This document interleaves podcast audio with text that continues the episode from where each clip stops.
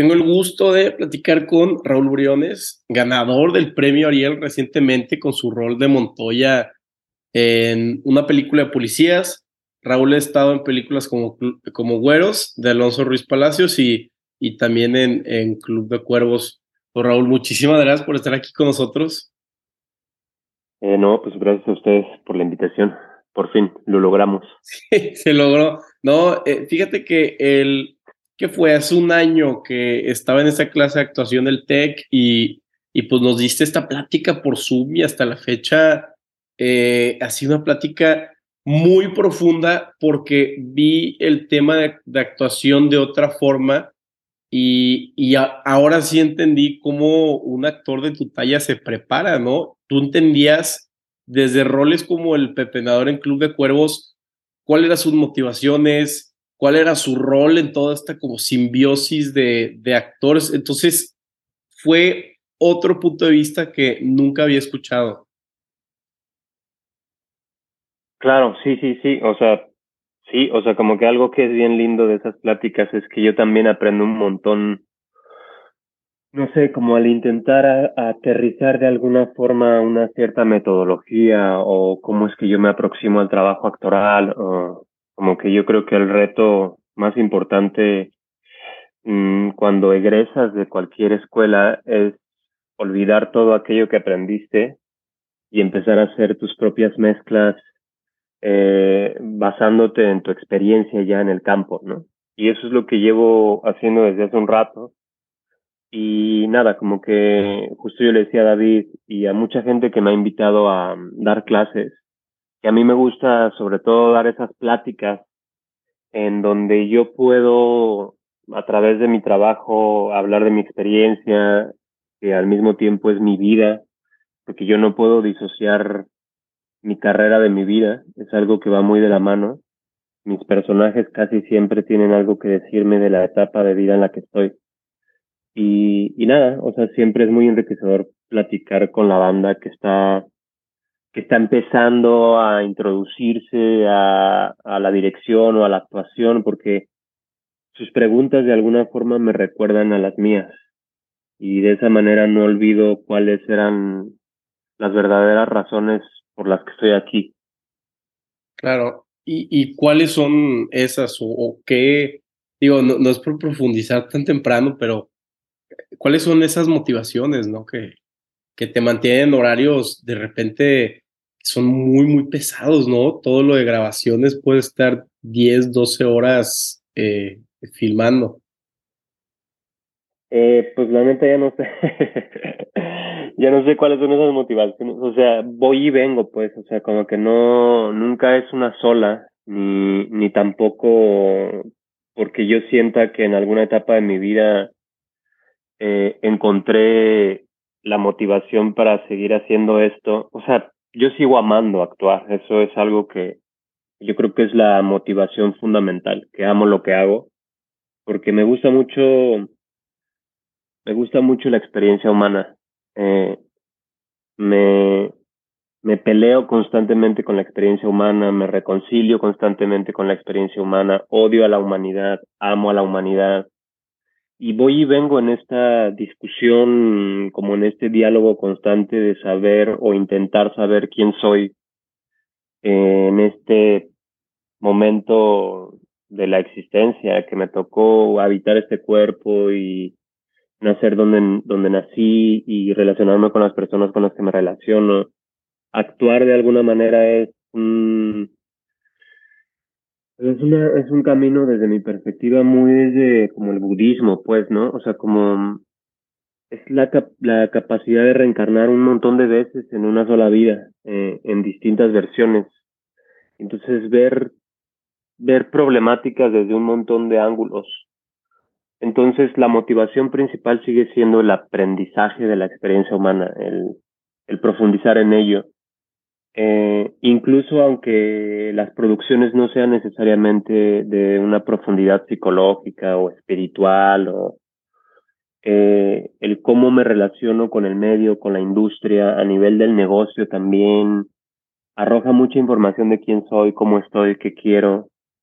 Eh, entonces mi motivación sigue siendo aprender a vivir, básicamente, porque, porque yo creo que todas las personas somos personajes y yo me dedico al diseño de personajes. Entonces, conforme voy analizando cómo es que este personaje decide actuar como actúa, vestirse como viste, hablar como habla, caminar como camina, eso evidentemente me va, me va haciendo preguntas sobre por qué yo he tomado las decisiones que he tomado de comportarme como me comporto en la vida y si a poco eso no tiene posibilidad de cambio. Y por supuesto que lo tiene, todo es performance.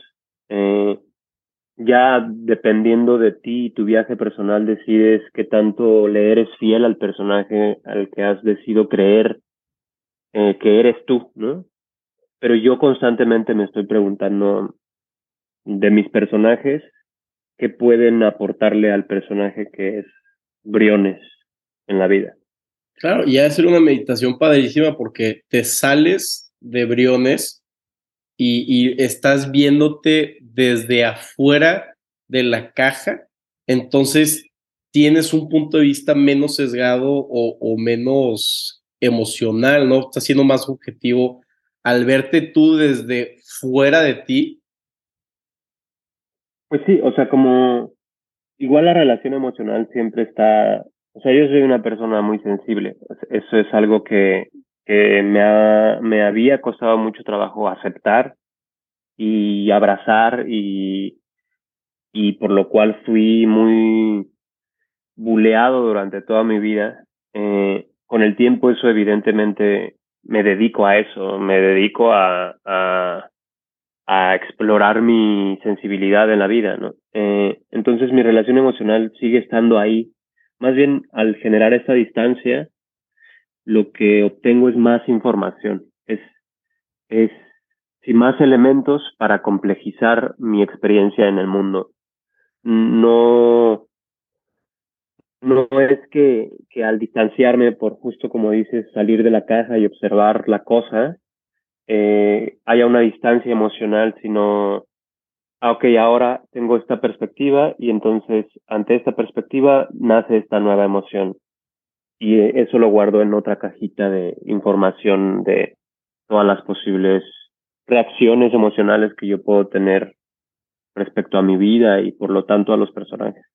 Claro, y me imagino, quiero pensar que viene de un lugar eh, de vivir una, una mejor vida, ¿no? Porque pon tú, yo soy mucho de leer biografías, me encantan, porque cuando la termino siento que igual viví otra vida por completo y que aprendí eh, pues errores, oportunidades y, eso lo absorbo en mi vida y, y, se me hace algo padre. Entonces creo que, que la actuación contigo es, es similar, ¿no? Agarras como estilos y aparte mejor para ti porque no solo tienes o estás actuando ese personaje, sino la gente te da el, el feedback, ¿no? los demás actores, porque están en este mundo, entonces como que se me hace raro que, que estén estas dinámicas y, no es la vida, pero no sé si me estás entendiendo.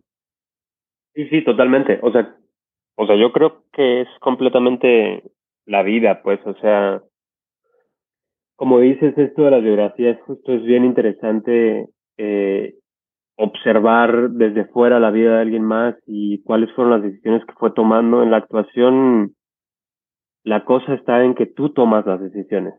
No solo las lees, sino eres tú quien tiene que encarnar eh, esas motivaciones ajenas a ti de por qué tú decidirías en lugar de hablar con alguien meterle un chingadazo o en lugar de, de, de pedir perdón mm, odiar, ¿no? En lugar de amar, sabes como como que porque al final tú tienes no solo que entender racionalmente por qué este personaje está tomando esas decisiones, sino tienes que habitar esas decisiones.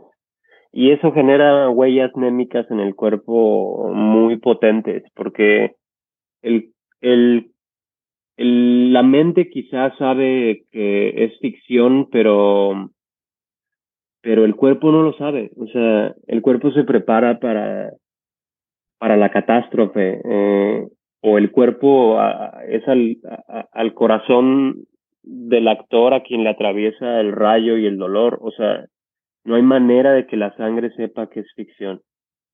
No, sí, y es peligrosísimo. Yo me acuerdo que hace tiempo hicimos un cortometraje súper rudimentario, así, este, y, y hubo, yo y otro personaje éramos pareja y en la vida real se, se llegaron a ver sentimientos, entonces se me hacía rarísimo y, y muy, un, un tema muy peligroso el hecho de que haya tanto poder en, en la actuación, ¿no? Y, y, que de repente no te das cuenta o, o creas lazos emocionales que, ok, se termina el cortometraje de la película, pero ahí siguen.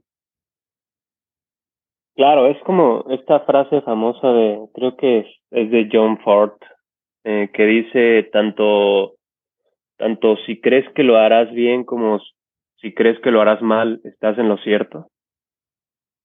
Y, tiene totalmente que ver, o sea, los pensamientos son súper poderosos. Eh, entonces, todo el tiempo cuando estamos generando una ficción, sobre todo con el ejemplo que pones de una relación afectiva, eh, estás diseñando todo para que eso suceda y para que suceda con verosimilitud, con organicidad, con verdad, con donde estás involucrando no solo tu mente, sino también tu cuerpo, tus emociones, tu espiritualidad.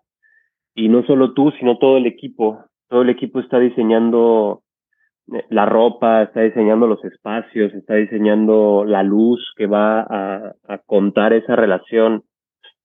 Todas las personas involucradas en el proyecto estamos pensando en, claro que es muy lógico que se generen emociones y sentimientos. Después, cuando ya vas adquiriendo más experiencia y por supuesto vas eh, entendiendo que el profesionalismo radica primero en aceptar que esas emociones son lógicas y que suceden, es como la relación terapeuta-paciente, donde hay todo el tiempo transferencias eróticas, en donde empiezas a ver a tu terapeuta con atracción, porque es una figura que te está acompañando, que te está cuidando, que te está eh, validando, que está poniéndote un chingo de atención y dependiendo de qué tan, no, no diría sano, ¿no? Porque no me gusta patologizar este tipo de reacciones, pues me parecen muy normales.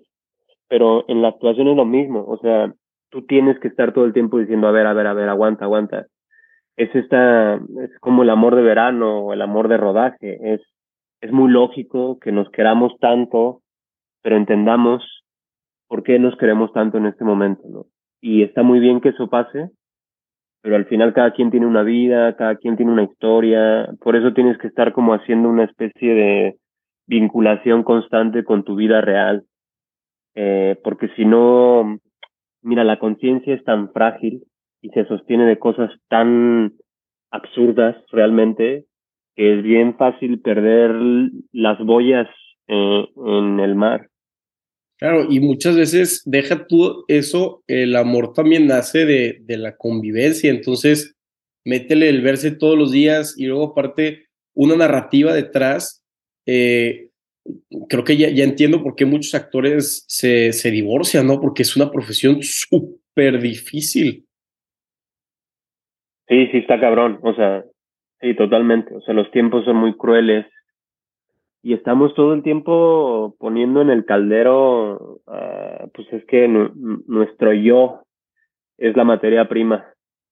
Entonces eso también está muy cabrón. O sea, si un pintor o un escritor o, o una escultora o tienen la manera de ver la cosa de fuera todo el tiempo y aún así hay una relación emocional muy potente con su trabajo artístico, cuando te toca a ti poner el cuerpo eh, en, y además como no solo poner el cuerpo, sino limpiar, limpiar este cuerpo de, de, del yo Raúl para que, para que el personaje lo habite. O sea, tiene no solo que estar ahí, sino ser maleable y, dúctil y flexible. No, porque si no, también es esta cosa de que terminas viendo a una actriz o a un actor repetido hasta el infinito, solo que en distintas situaciones, ¿no?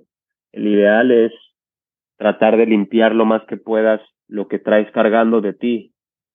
Y en ese limpiar y dejar entrar está bien confuso el juego, la verdad. Ahora, ¿cómo proteges tu, tu conciencia y, y, regresas o, o, regresas un poco a, a, tu vida cuando estás muy sumergido en un personaje? Pues justo, mira, justo entendiendo que, que también estoy en una industria, o sea, en una industria del entretenimiento. Entonces, también hay distintas, distintos grados de, de involucramiento en, en las producciones, porque no todas requieren de lo mismo. Entonces también ir entendiendo que, qué tanto depositas de ti en los proyectos cambia de acuerdo al proyecto, eso es algo que te va dando la experiencia y la vida y porque al principio, dependiendo también de cómo te aproximes tú a tu trabajo, pero yo al principio entregaba todo en todos los proyectos una y cada vez y la verdad es que al final era muy cansado, no todos los proyectos necesitaban de, de mí con tal nivel de intensidad. Entonces, eso, ir ecualizando para saber qué tanto deposito y qué tanto no. Estoy siempre claro sin dejar de ser profesional ni tener una ética respecto al trabajo y una dignidad con el trabajo y una limpieza con el trabajo. No me refiero a entrarle con pereza al trabajo. Me refiero a, que también no somos víctimas del proceso, eh, sino somos, somos agentes de nuestro propio proceso y, y tenemos que tener conciencia de que podemos ir tomando decisiones objetivas muy claras, así como la pintora elige la paleta del color, también actualmente tú puedes elegir la paleta emocional que vas a involucrar de acuerdo al proyecto. Y luego, eh, dependiendo de eso, pues regresando constantemente a a aquello que me, que me satisface en la vida, aunque no sea yo profesional en ello. Como pintar, por ejemplo. A mí me mama pintar, no lo hago bien. No lo hago bien bajo qué concepto, según quién, ¿no? Eh, según qué canon estético podrían juzgar mi trabajo como artista plástico, bueno, eso ya lo dejaré al futuro cuando vean mi, mi obra que está mucha guardada en mi casa ya dirán si fui o no, o vale madre, pero lo hago como, como para, porque eso hace que se me olvide todo el trabajo actoral, limpia mi mente, mm, me satisface, es un hobby mío eh, que, que me nutre a mí, eh, voy y regreso con mis vínculos, con mi familia, eh, porque también esa es otra cosa, como eh, luego las y los artistas en este viaje romántico también de creer que, que, que nuestra vida es el arte, ahí también hay mucha confusión porque no es cierto. El arte es una cosa que está fuera de ti. Ya no estamos en ese momento de la vida, ni históricamente, ni, ni nada como para perderte en ese mar romántico de me entregué a mi obra y me volví. No, yo creo que no, pues, o sea, yo, yo elijo otra versión artística, una versión en donde, en donde puedo irme al campo, a tumbarme a ver el sol, y eso no tiene nada que ver con mi trabajo actoral. Dices que, eh, déjame ver si te entendí, que hay gente que busca ser un Van Gogh en el sentido de dejarse llevar por, por su arte y, y, y ese es como, como la meta. No, chance no la locura, pero el, el martirio del arte o, o a, a, qué te refieres Sí, totalmente, totalmente a eso. O sea, yo, yo, yo así me aproximaba al arte, por ejemplo. O sea, al arte de la interpretación. Esa era mi, mi, pues sí, mi aproximación. Era desde el yo fundirme con el personaje y olvidarme de mis vínculos, de mi familia, dejar todo atrás por buscar la perfección artística. Y aunque evidentemente eso me ha traído muy buenos resultados y encontré muchas cosas muy nutritivas en mi trabajo actoral, la neta es que ahorita digo, Nel, Nel, o sea, yo quiero envejecer bien, quiero ser una persona sana, quiero amar con intensidad en mi vida, eh, no, no, no, no, no pienso sacrificar este cuerpo en pro de nadie ni de nada. No, no estoy operando a nadie y aunque estuviera operando a alguien, aún así primero es mi vida. Es como cuando vas en el avión y te dicen, antes de ayudar al morrito, ponte tú la mascarilla, pues, porque si no, no tiene ningún pinche sentido. Según yo, esto lo hago por pasar un mensaje que le ayude a alguien a entender algo. Y si en ese pasar el mensaje elimino al medio que está pasando el mensaje, pues ya el mensaje no se pasa, ¿sabes? Como que me parece muy ilógico destruir el lienzo para contar, para, para pintar. Es como, no, no, no, a ver, espérate, pues tiene que haber un, un, algo, una estructura en donde la pintura se sostenga y entonces permanezca unos cuantos años en el museo, de lo que sea, ¿sabes? Como esa, ese lienzo es mi cuerpo, ¿cómo voy a sacrificar este lienzo? Luego ya no se va a ver nada, no va a tener lectura. Tengo más bien que cuidar mucho este lienzo. A eso, a eso me refiero. Claro, me imagino que, y de jóvenes muchas veces tenemos esta noción como romántica de, de la masculinidad, de tengo que dejar todo atrás y y alejarme de mi familia un rato y encontrarme, como las películas de, del ejército, ¿no? Que, que te vas y dejas a tu familia y el tren se va y te vas. Luego también la gente que se va a Canadá de albañil, los mexicanos o de lo que sea, dices tú que, o sea, lo romantizas de que, wow, qué padre que se fue, pero pues, claro que no, es, es, una, es una friega. Entonces, yo eh, quiero pensar que en tu proceso artístico, más joven para ti eh, eso era muy, muy romántico, ¿no? El, el, no, me metí a mi obra, me sumergí, dejé a mi familia atrás, pero ahorita que lo ves, dices, oye, pues, necesito una base, ¿no? Necesito mi familia de base o lo que sea para yo poder transmitir bien el, el mensaje. Sí, o sea, tampoco, tampoco, o sea, creo que cada quien es su propia casa y cada quien es su propia patria y cada quien es su propia historia, ¿no? O sea, al final, si yo diera clases a las nuevas generaciones, no les prohibiría atascarse, al contrario, les sugeriría que eventualmente intenten regresar, pero porque también de esa manera, con ese nivel de entrega, yo encontré un montón de cosas y, e hice muchos vínculos muy profundos artísticamente con gente con la que trabajo, como Alonso, por ejemplo, con Luis Palacios, que es con quien más he trabajado, o con Jiménez Cacho, o tengo gente muy cercana con quien me fui a quemar al fuego y a danzar al bosque y a eh, con mucha soltura y mucha libertad y arrastré este cuerpo hasta las últimas consecuencias. Porque también creo que esa es la manera que yo necesitaba para aprender cosas, ¿no?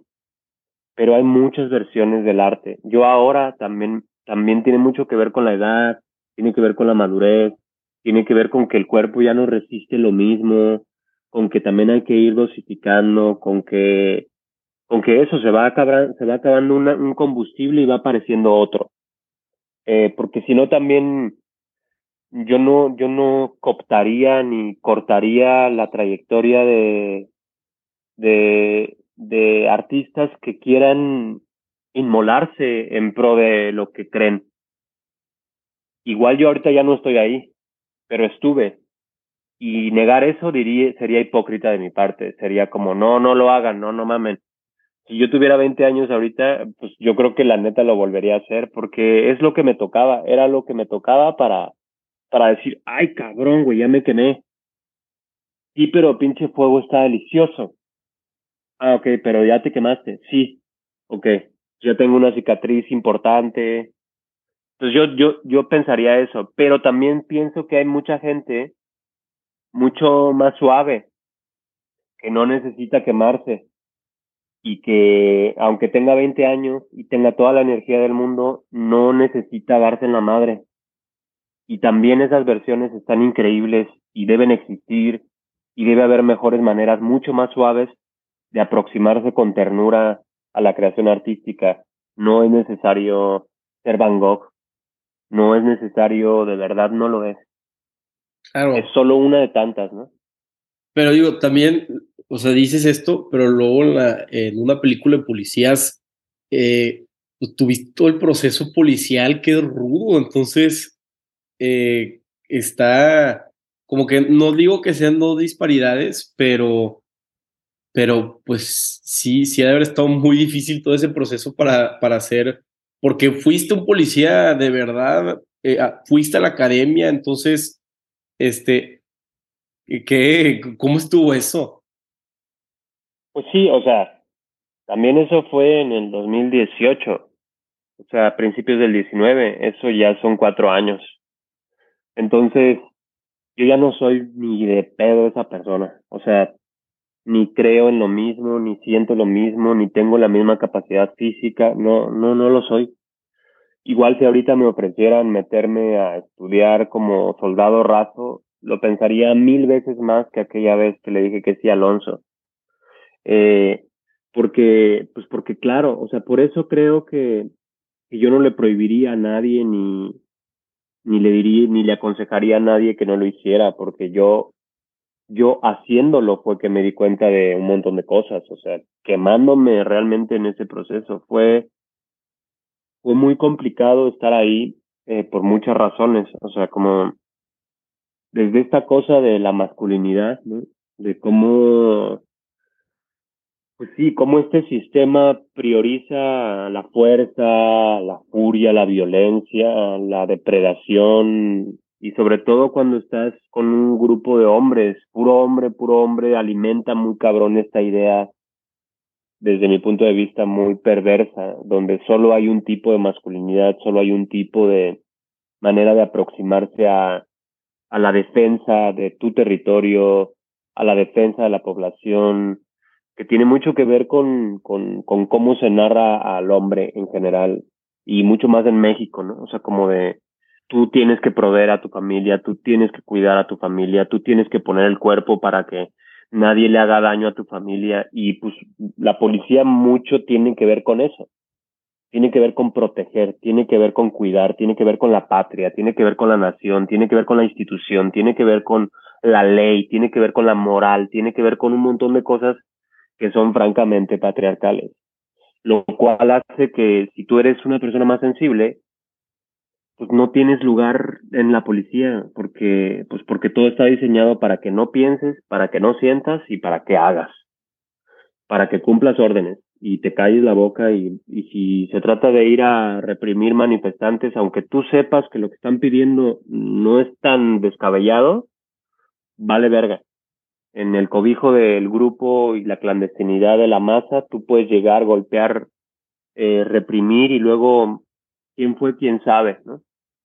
Y, y así está diseñada la policía. Y eso, para alguien que se dedica a la actuación, en donde es todo lo contrario, en donde es la sensibilidad, en donde es la especificidad, en donde es la autenticidad, en donde tratas de ver qué elementos tiene cada persona que la hacen única, cuando te metes a una institución que trata ante todo primero de eliminar tu, individualidad y tu particularidad y, y te uniforma y te hace marchar en sincronía y es dolorosísimo, es, te lo juro que es, ah no mames, está muy cabrón. Ya después es bien satisfactorio, porque, porque es muy cómodo que te digan qué hacer. Mm. Es muy rico, güey. O sea, mm. la neta es que sí, sí hay mucha paz en el hecho de que alguien te diga, esta es la orden y cúmplela. Y tú vas con el grupo donde todos están pensando lo mismo, donde nadie está sobreinterpretando la vida, donde la orden es clarísima. Es alto, es siéntate, es párate, es flanco derecho, flanco izquierdo, es, te lo juro, es una especie de cardumen que al final del día es, yo entendí muchas cosas estando ahí adentro de por qué la gente cede su agencia, ¿no? Porque es cómodo, es cómodo, es cómodo tener un teléfono, que un algoritmo te vaya ya empezando a dictar qué ver, a qué hora verlo, por qué lo estás viendo, cuánto tiempo lo tienes que ver.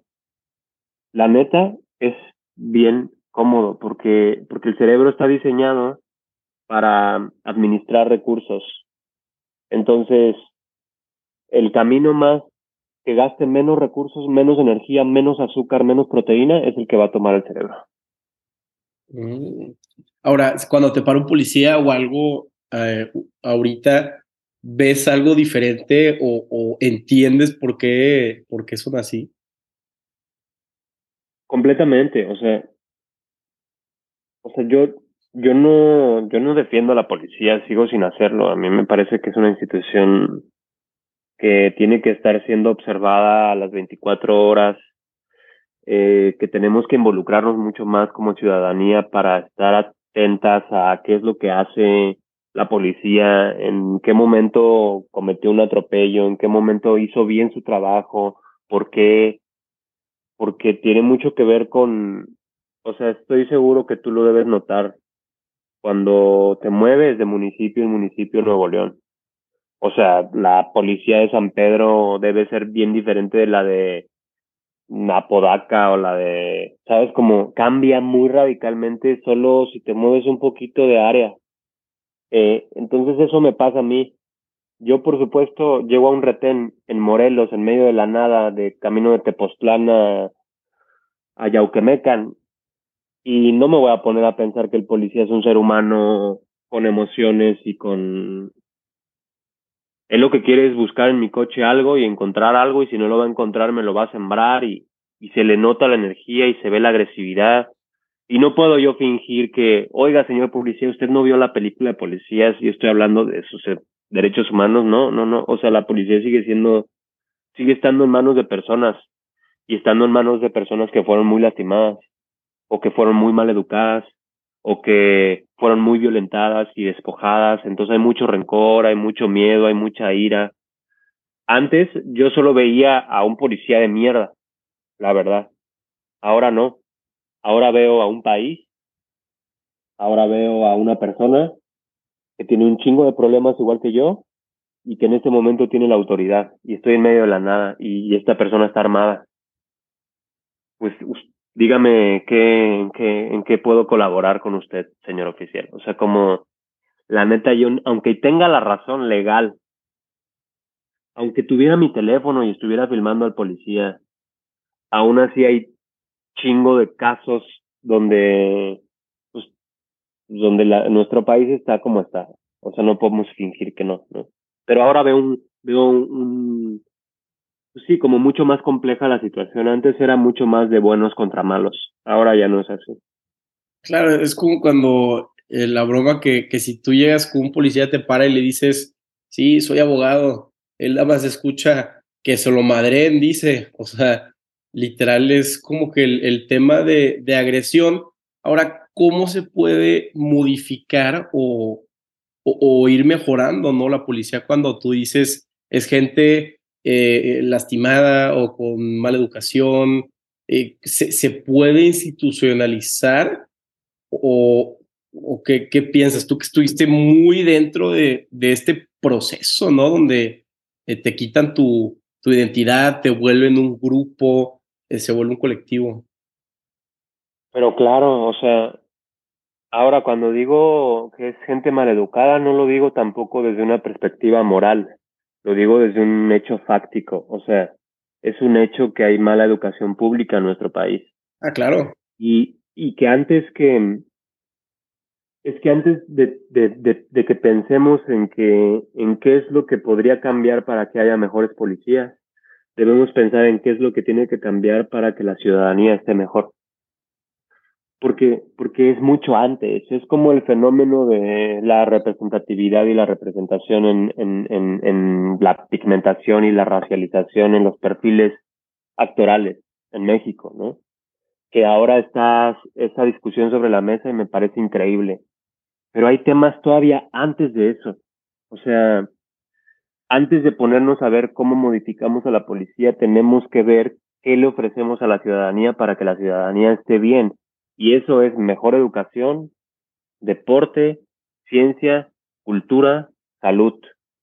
Si esas están bien, entonces te lo juro que por, forzosamente vamos a tener mejores policías. Eso es casi un hecho. O sea, porque vamos a tener una cultura de la legalidad, porque vamos a tener una cultura de la colectividad, porque vamos a tener de nuevo ética, un civismo, una idea de nación diferente que no solamente tiene que ver con esta cosa patriótica, nacionalista, absurda de, de yo soy los colores de mí. No, no, no, a ver, aguanta.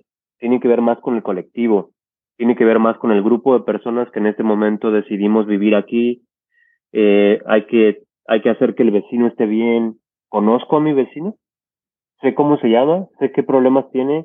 Yo ni de pedo. En mi, en mi edificio no conozco a mis vecinos porque todo el mundo cambia todo el tiempo y ese es mi pretexto para no conocerles y no generar una comunidad más robusta y más amplia. Hay un montón de factores antes que hay que atender para que haya mejores actores, mejores actrices, mejores policías, mejores abogados, mejores políticos. No nomás es como, sí, la policía es solamente un síntoma, de una gran enfermedad. Claro, y no por algo los países con mayor índice de paz son los que tienen estas necesidades básicas cubiertas. Entonces ya, estadísticamente hablando es súper factible. Pero también, eh, ahorita que tocaste el tema racial, está muy, muy de, eh, o, he escuchado mucho hablar a, a Tenoch Huerta eh, sobre este tema, que él dice que él está en contra del echaleganismo, y de que tú puedes y que muchas veces él por no ser este güerito o lo que sea, que, que ha tenido una dificultad mucho más eh, grande eh, en el medio. Entonces, pues también te quería preguntar, no, no tanto de, de, raza, sino más, eh, ¿tú sientes que, que dentro de tu proceso para actuar hubo, hay cierto, cierto perfil que están buscando? ¿Te sientes que, que, que no hay tantas oportunidades o que se las dan siempre a un tipo de, de, mexicano o no, no es tan, o, digo, puede ser el punto de vista de Tenoch, pero sí me gustaría saber qué, qué opinas tú al respecto. No, yo estoy completamente de acuerdo con Tenoch. O sea, mm, no, yo tengo otra manera de, de hacer activismo muy distinta a la de Tenoch, pero, pero estoy completamente de acuerdo con, con, con lo que él está poniendo sobre la mesa. El tema, el tema central de lo que Tenoch dice o, o el movimiento que, que él encabeza tiene que ver con el racismo y el clasismo en México y esos son hechos, o sea, eso es innegable y tiene mucho que ver con nuestra historia colonial. Eso también es otro hecho innegable. La cosa es que es muy complejo ya. O sea, es decir, ya no somos, eh, porque, porque si nos vamos a ese extremo, ahí están nuestros pueblos originarios. Y nuestros pueblos originarios siguen siendo personas hiperracializadas, que son quien, quienes terminan viviendo en la peor de las miserias, quienes terminan todavía sacrificando sus lenguas maternas para hablar el castellano, quienes están pidiendo limosna en los centros eh, de las grandes ciudades, quienes siguen siendo despojados de su cultura, de sus... Ahí está, ese es, ese es el extremo, digamos, si nos queremos poner puristas en cuanto a pigmentación, raza, color de piel, ¿no? Ahí está, siguen siendo oprimidos esos pueblos. ¿Por quiénes? Pues por todos, ¿no? Eso está ahí en la mesa y podemos analizar cada uno de los estados, cada uno de los pueblos originarios, cuál es su padecimiento y escucharles y amplificar sus voces. Eh, la cosa es que el clasismo y el racismo todo el tiempo se están cubriendo las espaldas de nuestro país. Eh, yo no creo que sea una cosa de buenos contra malos. También creo que al final es como que es eh, a, estas alturas del partido qué es qué fue primero el huevo o la gallina, ¿no? Es decir, quiénes son los que producen en México, ¿no? Y quienes producen en México generalmente son quienes son dueños de los medios de producción. Y quienes son dueños de los medios de producción generalmente pertenecen a un sector social de clase alta. Y generalmente la clase alta está relacionada con un color de piel. Eso en términos generales.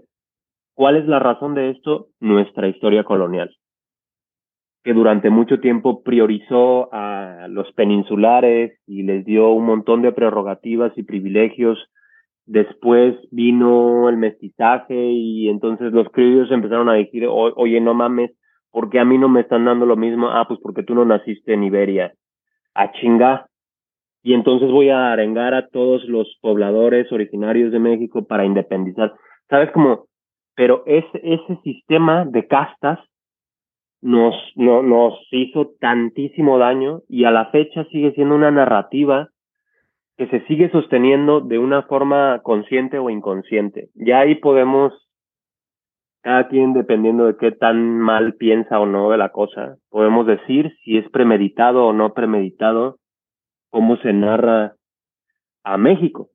Tú ves la publicidad o tú ves y sí son un cierto tipo de personas muy específicas. Eso es, eso también es un hecho y yo lo he padecido en mi trabajo actoral. Claro que a mí me ha costado mucho trabajo que me den personajes distintos al violador, al asesino, al miserable, al pobre, al, ya sabes, como todos mis personajes tienen que ver con mi clase social, con el tipo, es así. ¿Por qué? Pues porque tengo esta cara, porque tengo este color de piel, porque me expreso de esta manera. Es así. Yo elijo usarlo a mi favor, pues sí, claro. Elijo capitalizar eso, pues también, claro. O sea, yo no me voy a poner a pelear contra o hacer una revolución que al final del día me va a terminar por no convenir a mí. Pero ese es mi viaje. No estoy diciendo para nada que sea el viaje de las personas que tienen esta actividad. Pero yo creo que el tema central es el racismo y el clasismo. No, y, es un tema súper, súper profundo el de la, narrativa nacional.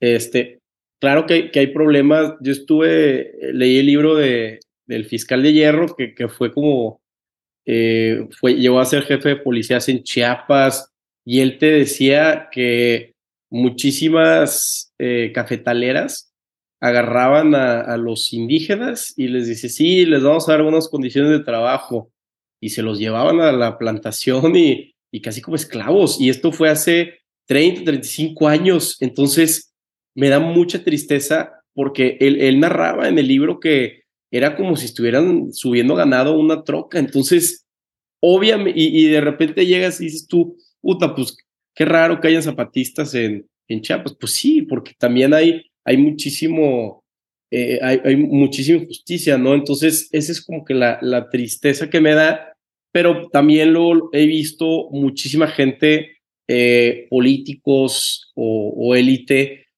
que quieren preservar su poder con esta narrativa de, de ricos contra pobres, ¿no? Entonces, eh, unos lo usan para buen activismo como Tenoch de que, oye, a mí me pasó esto y, lo quiero dejar y plantear sobre la mesa y luego veo otra gente que lo politiza para preservar sus, sus intereses. Entonces es una super arma doble filo.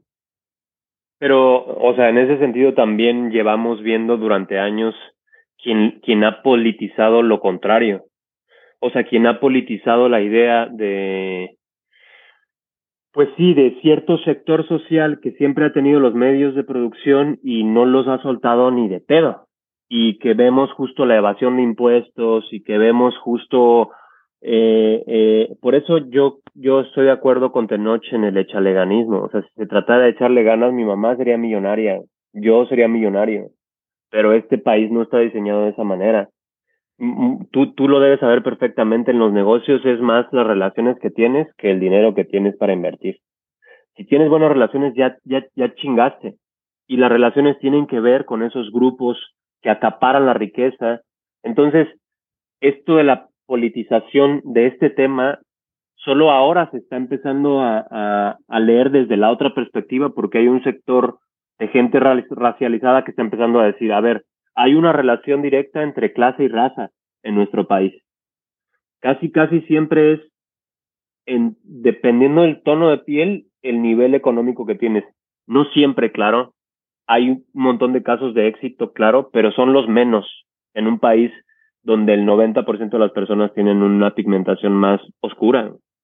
Y eso también es algo que hay que hablar, pues, ¿no? O sea, como lo que sí creo es que el pastel se tiene que partir, repartir de una mejor forma y, y nuestro país es de los países más desiguales y, y, esa desproporción, pero además creo eso tiene que ver con antes de nuestro país, eso tiene que ver con el capitalismo, o sea, no puede ser posible que estemos celebrando la llegada de Tesla a México. Aunque por un lado, claro que está muy bien, pero ese señor acapara la riqueza del mundo cuando hay gente que se está muriendo de hambre. Algo está mal, algo de verdad está jodido. No puede ser posible que alguien llegue y que vulnere de alguna forma la diplomacia, las fronteras. Eso se tiene que regular de alguna forma. ¿Cómo lo hacemos? Pues no lo sé, pues. Es que pues, es el capitalismo de compadres, ¿no? Donde entre más pegado estés al, al poder político, más, más riqueza puedes acaparar en México y eso crea muchísima disparidad de riqueza donde, pues sí, chances soy putrimillonario, pero pues tengo que tener mis carros blindados y mis muros mucho más altos. Entonces, yo lo que diría es, ¿por qué no quítate estos muros? Este, o sea, tú puedes todavía ser rico y tener una vida muy plena sin necesidad, necesidad de acaparar billones de dólares que, están desbalanceando toda la cosa, ¿no? Entonces, es un tema y es lo que dicen, que el pastel se reparte en la Ciudad de México y, y pues, pues sí es cierto, o sea, se, se reparte entre pues, todos los allegados cercanos al, al, mundo político. Y si tú ves los 15, 20 personas más ricas de México, todas tienen algo que ver con, con el, el tema político, lo cual dices tú, debemos de, de cambiar, ¿no? De, buscar diferentes eh, formas de distribuir riqueza para que haya mejor educación, mejores instituciones, que, que no veas esta disparidad donde pues muchas veces la necesidad te lleva al, al crimen, ¿no? Claro, es que, es que sí, a mí me parece muy absurdo como la inversión en muros más altos en lugar de, de políticas públicas más justas. O sea, es que igual tú podrías seguir teniendo tu mansión, o sea, esto nadie te lo va a quitar, pero y podrías incluso tenerla con las ventanas abiertas y sin candados y sin puertas. Si la gente tuviera la misma oportunidad de llegar a donde quiera llegar, no importa, pero tiene que ver más con, con un estado de bienestar generalizado, pero pero nada, esto ya tiene que ver con el individualismo, con el capitalismo, con esto que hablábamos hace rato del, del, camino del héroe, de, de, tú tienes que llegar a, a, conquistar a la princesa, la pinche torre, y si te pone en medio otro caballero, lo matas. Si te pone en medio un pinche dragón, lo matas. Si te pone en medio un volcán, lo apagas. Lo, o sea, tú tienes que ir por tu objetivo aunque a la princesa no le importe, ¿sabes? Como, ¿quién le preguntó a la princesa si quería ser rescatada? Pues nadie, vale verga, ¿no? Y, y veo... Es esta que, misma idea. No, claro, y, y por un lado veo que, que eres una persona muy, muy sentimental, pero ¿por qué agarra roles que tienden a ser muy machos, como lo fue Furia en Güeros, que, que el güero un alfa, o o como eh, Montoya en, eh, una película de policías. Este, es como para ti un estudio sobre qué es ser hombre o se me hace muy curioso. Eh, pues no, o sea, más bien una es, es, también esa es otra cosa muy cruel de la que tenemos que terminar hablando tarde o temprano en nuestra industria, que tiene que ver con el tipo físico. O sea, cuando, cuando yo empecé a hacer cine, en el teatro es diferente. En el teatro, aunque hay mucha violencia, claro que la hay. A nivel de cuerpos, por lo menos yo sentí una oportunidad bien diferente de poder interpretar muchos más roles. Pero en el cine, la imagen, la cámara es muy cruel, es muy determinante. O sea, yo soy una persona bien suave y bien noble en la vida. O sea, de verdad, cuando la gente me conoce dice, yo, yo creí que eras como mal pedo, o que, o que eras como súper serio, o que eras bien enojón, o que, o que eras malo incluso, ¿no? Eh, y claro, tú me tomas una foto y mis ángulos, yo veo en la calle, yo, yo luego voy caminando en la calle y veo que se agarran la bolsa, o que se cruzan la calle, y yo entiendo que así me leen, esa es una lectura y la cámara, si algo tiene, es que la fotogenia famosa que le llaman tiene que ver con esa lectura, ese, este actor, este cuerpo así parado ahí, tiene una lectura ya muy específica, muy determinante, sobre todo en un medio como México, en donde el estereotipo físico es tan determinante. Hay otras industrias donde no tanto, donde se confía más en la construcción de un personaje. Por eso puedes ver a Joaquín Phoenix, por ejemplo, en Hair, que tiene una cara, una pinche nobleza y de una suavidad, y luego lo ves en Joker. Y, pero pues porque confían en que es un actor que puede construir energía. Y ya luego lo maquillamos, y ya luego le ponemos un nutriólogo, y ya luego le ponemos, dependiendo de cómo iluminemos para que sus rostros, bla, bla, bla, bla, bla. Pero en México no, en México sí es, así te ves, así te tratan, y eso es lo que vas a representar en esta industria que tiene que perpetuar estos estereotipos. Entonces, no es que yo, o sea, si yo me pusiera a elegir, no, no, no hubiera hecho la carrera que he hecho hasta ahora. O sea, porque no creas que no lo pensé. Yo lo empecé a pensar desde la primera vez que me empezaron a ofrecer, ya deja tu películas, el casting. Cuando yo empecé a ver un, una constante en los castings, que yo decía, chinga, ¿por qué, güey? ¿Por qué yo no soy un, un empresario exitoso o por qué no soy un científico chingón o por qué no por qué no soy una bailarina de cabaret o por qué no por qué siempre soy pinche feo, malo, alfa, macho, duro y claro, haciendo estos personajes yo también he ido a la par entendiendo que yo soy una persona no binaria y que no tengo nada que ver con esa construcción del masculino en, en el mundo, ¿no? Pero lo he ido descubriendo gracias a esos personajes también. Ahora justo estoy en una etapa en mi carrera en donde ya no sé si quiero seguir aceptando esos, esos personajes, porque ya tengo ahorros, porque ya tengo contactos, porque ya tengo un capital cultural y espiritual que me permite decir, a ver, a ver, a ver, a ver, aguanta, aguanta. No me gusta seguir representando estos tipos de vatos. No quiero. No sé a dónde me va a llevar eso, pero ya puedo empezar a decir, a ver, ya, ya imagínense en otra cosa, ¿no? Claro, ¿y, ¿y cuáles han sido tus aprendizajes sobre el tema de la masculinidad en México que, que lo, has, lo has sentido, ¿no? A, a la hora de formar estos personajes. Pues mira, yo creo que no solo en México, sino en el mundo entero, la imposibilidad del hombre de hablar de sus emociones es, es, yo creo que, porque no tiene que ver con, con tu expresión de género o con tu performance de género o con la intensidad del género. Tiene que ver con que con que al hombre se le ha castrado desde el inicio de su existencia. Es decir, tú naces como hombre en esta sociedad y te cortan el miembro, te lo ponen en la mano y te dicen, mira, esto es lo más importante de todo tu ser. ¿Sabes por qué? Porque, porque este miembro, porque una mano es un miembro, un pie es un miembro, pero este es un miembro viril. Y al ponerle la connotación o el símbolo viril, es, esto es un símbolo. No solo es un, no solo es un miembro, una extremidad de tu cuerpo, es un símbolo. Y al ser un símbolo, representa algo.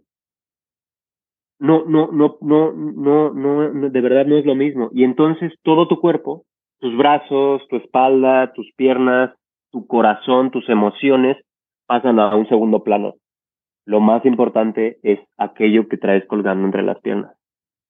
Y vas a basar todas tus decisiones y toda tu relación con el mundo con eso. Y su tamaño. Y la capacidad que tenga de mantenerse en pie. Y, y entonces, claro que hay una desconexión brutal entre tus emociones y tu sexualidad. Y muchos vatos por eso terminan pensando con la verga. O sea, es un pinche, no es no es una broma, ¿no? Es un hecho, es un hecho, incluso hay quien le pone nombre, porque se vuelve un alter ego tuyo, un alter ego que obedece a una normativa de un sistema patriarcal que va a oprimir a la persona. Antes de hablar de hombre, mujer, persona no binaria, trans, cis, de lo que sea, este sistema oprime a la persona ¿Y cómo la oprime? Negando toda su riqueza emocional. Y entonces estás destinado solo a una sola cosa, que es a la reproducción, al proveer y, a oponerte a, todos los que, que sean igual que tú. Porque tú tienes que estar encima de todos esos. Porque si tú estás encima vas a tener más hembras, por lo tanto te vas a reproducir más, por lo tanto tu nombre va a quedar perpetuo para la historia de la... Y no sé, hay un montón de reglas que son los mandatos de la masculinidad que terminan por joderte primero la vida a ti. Y evidentemente si tú tienes la vida jodida, le vas a joder la vida a tu pareja, le vas a poder, le vas a joder la vida a tus hijos, le vas a joder la vida a tus hijas, a tu entorno, porque eres una persona que está completamente frustrada y porque estás frustrada porque no te dejaron ser. Porque puedes ser un hombre, todo eso está muy bien, pero un hombre es primero una persona y una persona es un montón de cosas. Eso es lo que yo he descubierto. No, sí, súper interesante. Chance, quiero pensar que, que ha sido un mecanismo de supervivencia el no pensar en emociones cuando pues en México hemos tenido un desastre de historia, guerra, lo que sea. Entonces ha sido como, oye, tú como hombre, no pienses, solamente haz, sobrevive tu familia, pero pues ahorita, hoy en día, eh, pues sí, el hombre tiene que entender un poco más qué está sintiendo para, pues, tener una mejor relación con, con su pareja, con sus compañeros, o sea, crear esa, esa conexión, porque luego muchas veces no, no sabemos, y, me incluyo, cómo eh, crear amistades o vínculos por, eh, y, porque pues, uno no sabe, ¿no? Controlar sus, emociones, nadie te lo enseña. Entonces, tengo muchos amigos, mucha gente que está, hombres que están solos. Entonces, se crea como un, ¿qué será? Como un ciclo vicioso donde estás solo, luego pues tiendes a, buscar un escape, que es alcohol, drogas, entonces, mm. mínimo, oye, autorregúlate, es, es masculino el hecho de que es masculino ser independiente y el que tú te puedas autorregular tus emociones, obvio, con, algún tipo de apoyo eh, psicológico, te vuelve hasta un mejor esposo y una mejor base para cuando tengas hijos, ¿no? Que, que ellos puedan depender de ti también emocionalmente. Sí, es que yo creo que antes que eso, antes de pensar en, en el matrimonio y el rol que te también que tienen pues bastante de crueldad en lo que le que dejan a los hombres, aunque evidentemente el sistema les favorece eh, en, en comparación con las mujeres. O sea, eso, eso también es un hecho que hay que seguir señalando. O sea, a pesar de que el hombre sufre las consecuencias de ser hombre en, en primera persona, pues las mujeres lo sufren el doble, ¿no? Eh, porque al final del día eh, también tiene mucho que ver con la fuerza física, o sea, o sea, hay algo muy perverso en eso, como de, antes que eso tendrías que ver por qué el estar bien tú, el estar bien tú como persona integral, tú, tú, tú, tú, tú, y todo, evidentemente eso te va a llevar a estar bien con lo que sea que elijas aunque no te cases, aunque estés solo, aunque decidas vivir una vida en soledad, que también está bien rico y bien sabroso, pero, pero tú no puedes pedir ayuda porque te hicieron creer que tú eras autosuficiente, porque un hombre, ¿cómo no mames? ¿Cómo vas a estar de joto pidiendo ayuda? ¿A poco no puedes? No, pues qué poco hombre y hay un montón de ideas que te empiezan a bombardear sobre, no, a ver, aguanta, aguanta. Tú también puedes ser vulnerable, tú también puedes sentirte perdido, tú también puedes en algún momento decir no sé, o simplemente hablarle por teléfono a tu mamá y decirle, mami, tengo miedo. Y que tu mamá te diga, hijo, todo va a estar bien. Suficiente, ya con eso, pero hay, hay, un, hay un libro que te recomiendo mucho que a mí me dio un montón de luz en la vida en general, que se llama A Field Guide to Getting Lost, de Rebecca Solnit. Y, ahí tiene una parte que tiene que ver con, con todas las formas de estar perdido en la vida. Geográficamente, espiritualmente, mentalmente. Eh, y hay una, hay una analogía que ella usa que me parece divina y es que tiene que ver con la vulnerabilidad. Y, y cuando tú vas de, de excursión y la gente se pierde, cuando un niño se pierde, lo primero que hace es llorar.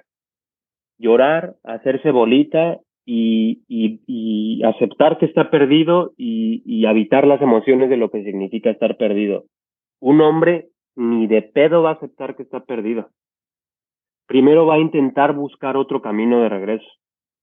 Y en esa búsqueda de otro camino de regreso va a terminar cayéndose en una pinche barranca y rompiéndose el brazo y, el, y la pierna por pinche necio, cuando en realidad lo primero que tenía que decir es, estoy perdido. ¿Y qué pasa cuando estás perdido? Pues tengo miedo.